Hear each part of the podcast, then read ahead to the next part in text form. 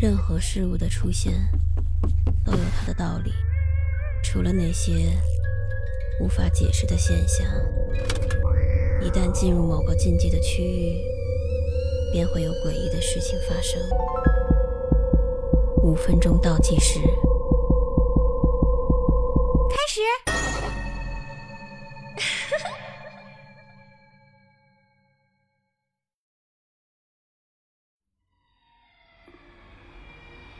小凡和我在一起三年了，一开始，他对我还挺不错的。不过后来，他对我越来越不耐烦。我们经常吵架，甚至有时候还会动起手来。有一次，他用一只手掐住了我的喉咙，另一只手捂住了我的嘴。有那么一瞬间，我感觉。我马上就要窒息了。后来我们大吵一架，我另找了一个住处，搬了出去，好久没有再见。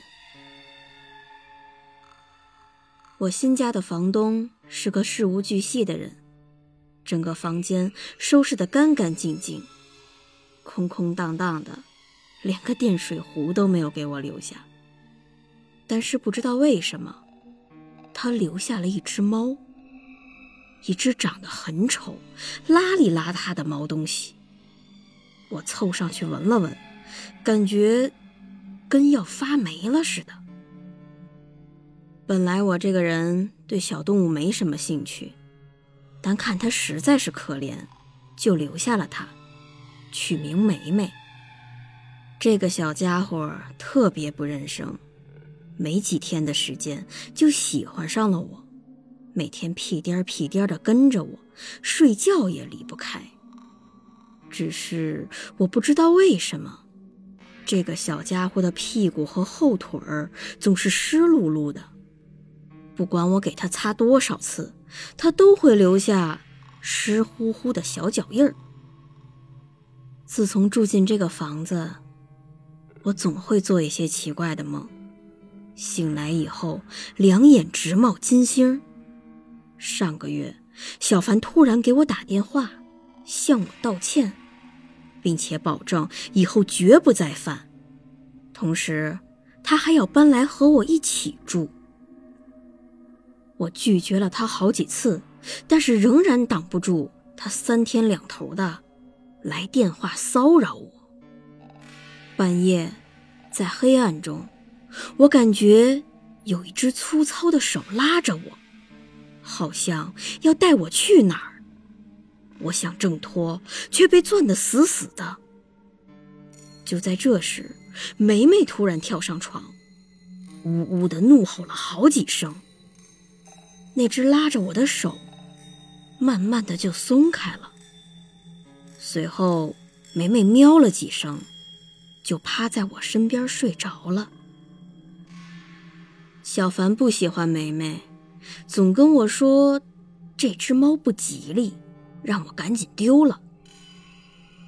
我感觉梅梅也不喜欢小凡，经常在小凡打电话给我的时候，把台面上的玻璃杯推下去，把卫生纸撕碎，沙发也被抓得稀巴烂。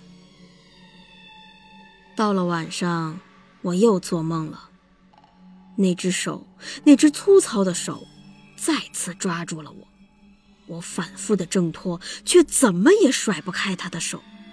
差一点就差一点儿，我就被他给拽走了。突然，我隐约听见了一阵水滴声，声音很大，滴滴答答的响个不停。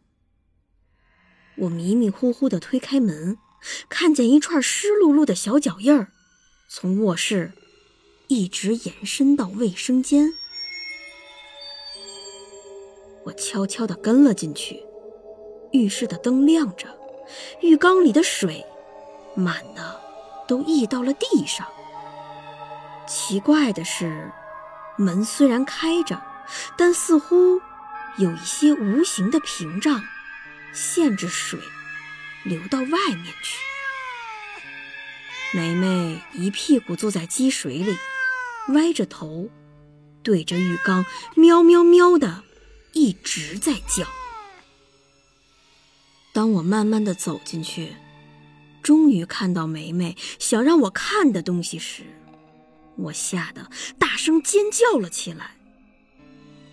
浴缸里漂浮着一具已经浮肿的尸体，我直接就被吓醒了，一身的冷汗，心扑通扑通的一直在跳。但我一扭头。梅梅正趴在我的旁边，呼呼大睡。